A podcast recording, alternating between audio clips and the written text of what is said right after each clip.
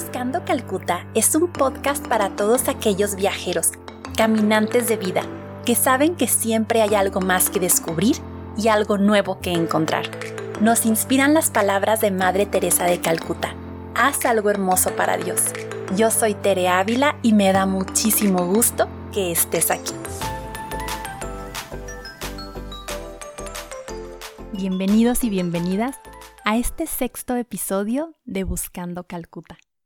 El día de hoy les quiero platicar de una de las enseñanzas más fuertes que dejó el legado de Madre Teresa de Calcuta y que más pude percibir a través de las misioneras de la caridad cuando estuve en Calcuta.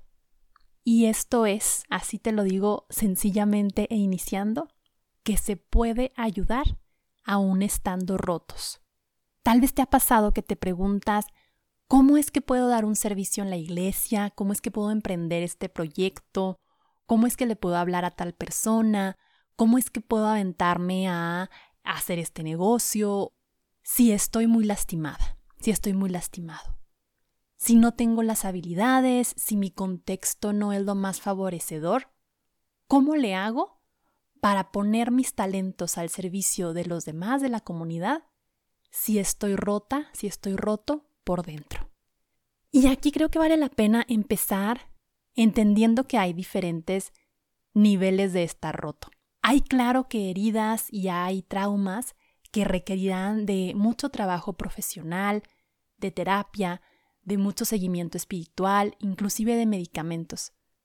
Y que hay el tipo de heridas que todos tenemos, porque como seres humanos pues estamos hechos de carne y hueso. Somos personas que nos enfrentamos a retos y nos enfrentamos a momentos difíciles prácticamente desde que nacemos. Mi mamá es fan de estos talleres de sanar tu nacimiento y ella nos dice que ahí les explican cómo incluso el nacer es ya una pues un momento impactante para el niño, para la niña y que el sanar el nacimiento es importante porque es como el primer encuentro con lo difícil, el primer encuentro con tengo que hacer un esfuerzo, esto que me pasa es raro, esto es diferente. Y a lo largo de nuestra vida, desde que somos chiquitos, la adolescencia, la juventud, la adultez, nos vamos enfrentando a problemas y vamos siendo lastimados. Y lastimamos, ¿por qué no decirlo? Porque como seres humanos pues somos imagen y semejanza de Dios, pero en barro. Imagen y semejanza de Dios, pero a fin de cuentas, humanos. Entonces, a veces nos puede llegar esta paradoja de cómo le hago para hacer grandes cosas, para hacer algo hermoso para Dios, si por dentro estoy tan lastimada, si tengo tantas heridas. ¿Cómo voy a poder darles a los demás aquello que siento yo que no tengo. Y aquí va una de estas frases con la que estoy de acuerdo en una cierta medida, pero que también creo que tomada así literalmente, pues nunca pudiera llevarse a cabo. Y la frase es que nadie da lo que no tiene. Es una frase, reitero, cierta en alguna medida, porque yo no puedo dar amor si no tengo amor, no puedo hablar de coherencia si no vivo con coherencia, y etcétera. Pero también creo que sí podemos dar lo mejor que tenemos, aunque no seamos la personificación de la virtud o la personificación de la perfección, porque nadie lo es. Y como decíamos la semana pasada, creo que es una trampa el pensar que solo cuando seamos perfectos y solo cuando no tengamos manchas y cuando no tengamos errores y cuando estemos completamente sanos, ahora sí, ya puedo ayudar a los demás. Porque eso nunca va a pasar mientras estemos de peregrinos en la tierra. Siempre vamos a estar, de alguna manera, lastimados, heridos, rotos. Y quiero contarte una historia que nos platicaban las misioneras de la caridad en Calcuta.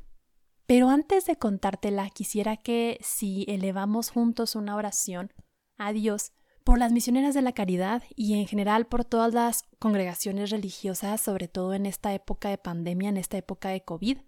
En la mañana nos compartían que la que fue la encargada de voluntarios en Calcuta, Sister Mercy, tiene coronavirus y que la mandaron a Nueva York para que acompañara a una hermana que está en un proceso de recuperación de cáncer y que estando en Nueva York se contagió, Sister Mercy, y la hermana que padecía cáncer pues falleció. Fue, fue ya a, a ver el rostro de Jesús. Y bueno, aunque creemos en la vida eterna y creemos en la resurrección y todo, pues no deja de ser algo complicado y algo difícil el desprendernos o el ver a otros desprenderse de esta vida. Entonces, si me ayudan a rezar por las misioneras de la caridad, les agradezco mucho. Igual por todas las congregaciones, si, si podemos ayudar en la medida de nuestras posibilidades, en lo económico, definitivamente en lo espiritual con oraciones, pues creo que va a ser muy bien recibido porque son épocas retadoras para todos. Y volviendo al cuento, les platico que en Calcuta, para que se animen a darse la vuelta un día, los domingos son domingos de crecimiento para los voluntarios. Entonces, las hermanas bien hermosas, las misioneras de la caridad, preparan unas dinámicas, preparan reflexiones, comida deliciosa y juntan a todos los voluntarios que quieran para un rato de crecimiento espiritual y humano. Muchísimas cosas les pudiera contar de, esos domingos y espero luego en otros capítulos ahondar en, en diferentes temas, pero el que les quiero platicar hoy es la historia de las dos cubetas, de los dos baldes. Y esta historia va más o menos así. Cuentan que en la India había una mujer que iba todos los días al pozo con dos baldes, con dos cubetas, uno en cada mano. Un balde estaba nuevo, no tenía roturas, no tenía grietas, no tenía hoyos, un balde perfecto. Y el otro balde estaba viejito, agrietado, con hoyos, de tal suerte que a ese balde se le caía bastante del agua que iba transportando. Entonces la mujer, dueña de los baldes, todos los días iba al pozo a sacar agua y volvía a su casa para ocupar el agua que acababa de sacar. Y el balde viejito y con hoyos siempre se angustiaba porque decía, soy inservible para mi pobre dueña, del agua que ella recoge del pozo yo nada más le traigo la mitad, soy un balde roto, estoy herido, no sirvo.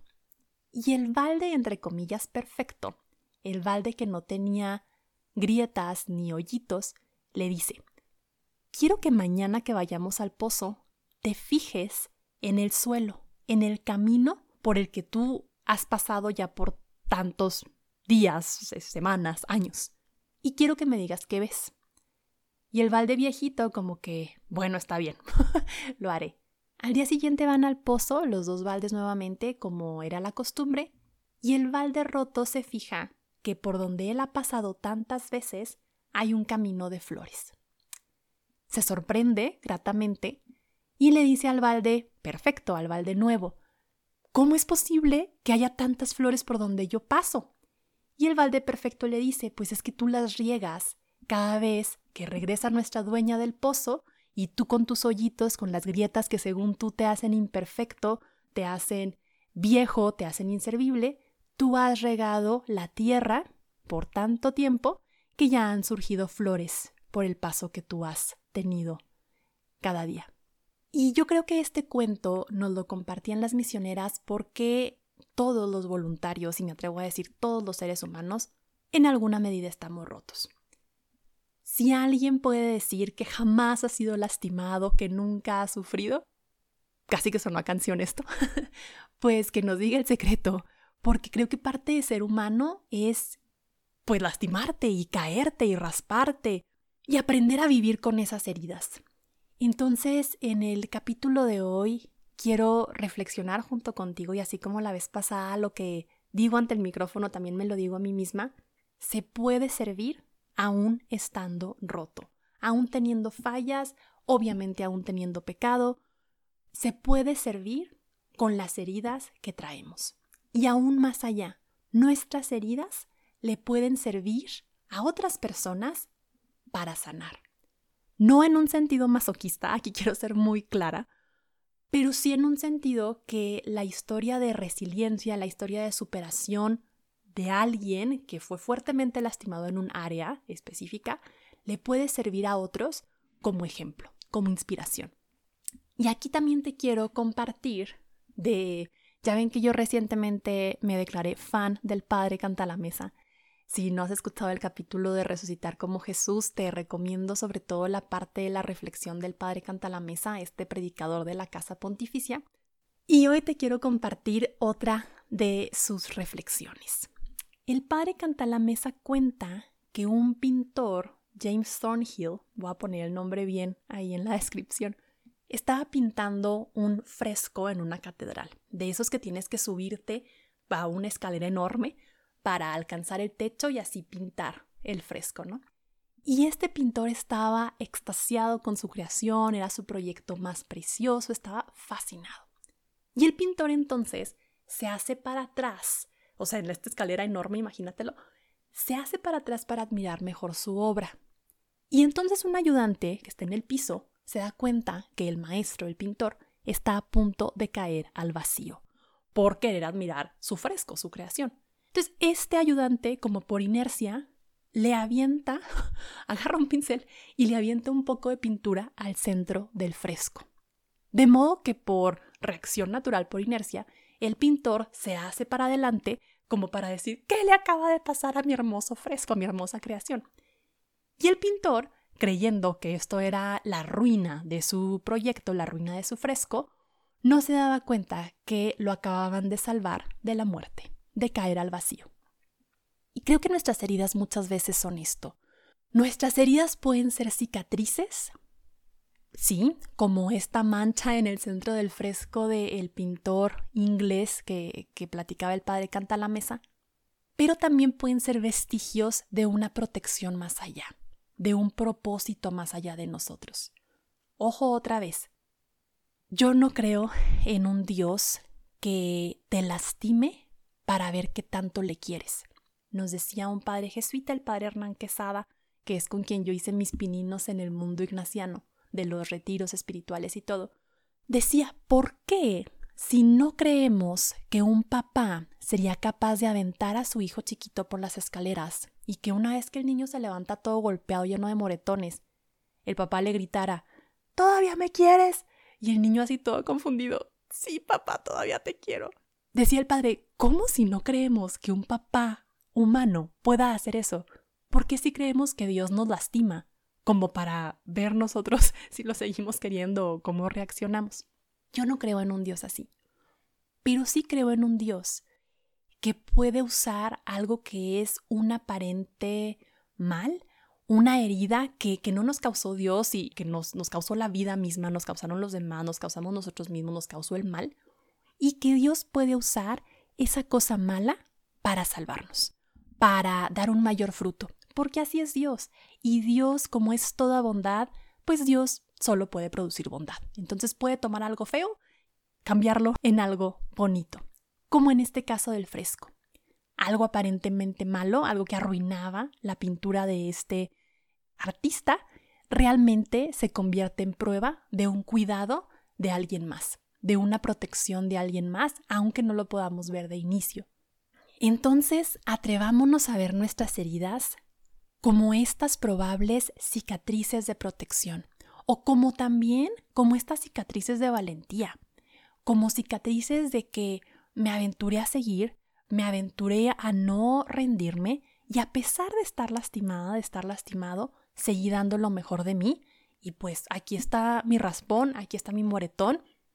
Tenemos la confianza y nos puede dar esto mucha seguridad de que Jesús cuando se le aparece a sus apóstoles después de resucitado y que están los apóstoles muertos de miedo en una casa porque su maestro acababa de ser crucificado y ellos podían correr con la misma suerte, Jesús se les aparece y les dice, no tengan miedo, y les muestra sus heridas. Los apóstoles reconocieron a Jesús por sus heridas.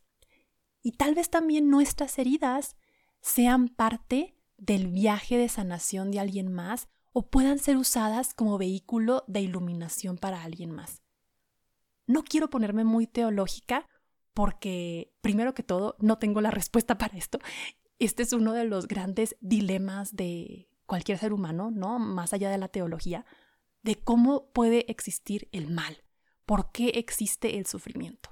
No tengo la respuesta, pero sí creo que a pesar del sufrimiento, podemos servir. Eso no me cabe la menor duda. Y quiero ir cerrando esta reflexión con el que ha sido mi mayor ejemplo de cómo a pesar de tú estar por dentro lastimada, puedes dar un testimonio fregoncísimo que cambia al mundo. Y ese ejemplo es, por supuesto, Madre Teresa de Calcuta. Madre Teresa, ella nace en Albania y a los 18 años decide salir de su casa para ingresar a una congregación religiosa con las hermanas de Loreto. Para este punto ella ya había perdido a su papá, probablemente había sido envenenado por cuestiones políticas nacionalistas de Albania. Y cuando se está despidiendo Madre Teresa, en ese entonces Agnes Boyayú, de su mamá, su mamá le dice, tómate de la mano de Jesús y no voltees hacia atrás, porque si volteas atrás, vas a volver atrás, vas a regresar. Entonces tómate de Jesús y mira siempre hacia el frente. Imagínate que a los 18 años tu mamá te diga eso, pues tómala. Madre Teresa no vuelve a ver a su mamá, no vuelve a ver a su hermana, por cuestiones justo políticas, de que su país luego cae en manos de los soviéticos y pues se complica mucho la cuestión de los pasaportes, la diplomacia era plena Guerra Fría, entonces no vuelve a ver a su familia. Y Madre Teresa la historia tú probablemente la conoces, que aprox a los 37 años de edad recibe esta locución interna de fundar otra congregación, las Misioneras de la Caridad, y ella en este punto sentía una cercanía preciosa con Jesús, a tal grado que tenía estas locuciones internas, estas visiones, pudiéramos decir que ella nunca las llamó así, pero estos encuentros personales con la sed de Jesús. Y una vez que obtiene el permiso para fundar a las Misioneras de la Caridad, le pasa lo impensable un desierto espiritual, una noche oscura del alma, que probablemente duró hasta el final de sus días, o sea, 40 años. ¿Qué es la noche espiritual? Es que a pesar de estar haciendo todo el esfuerzo por tener tiempos de oración, por encontrar a Dios en el prójimo, por encontrar a Dios en los sacramentos, interiormente no sientes nada. Estás como seca, seco. Y la Madre Teresa experimentó esta desolación por muchísimos años.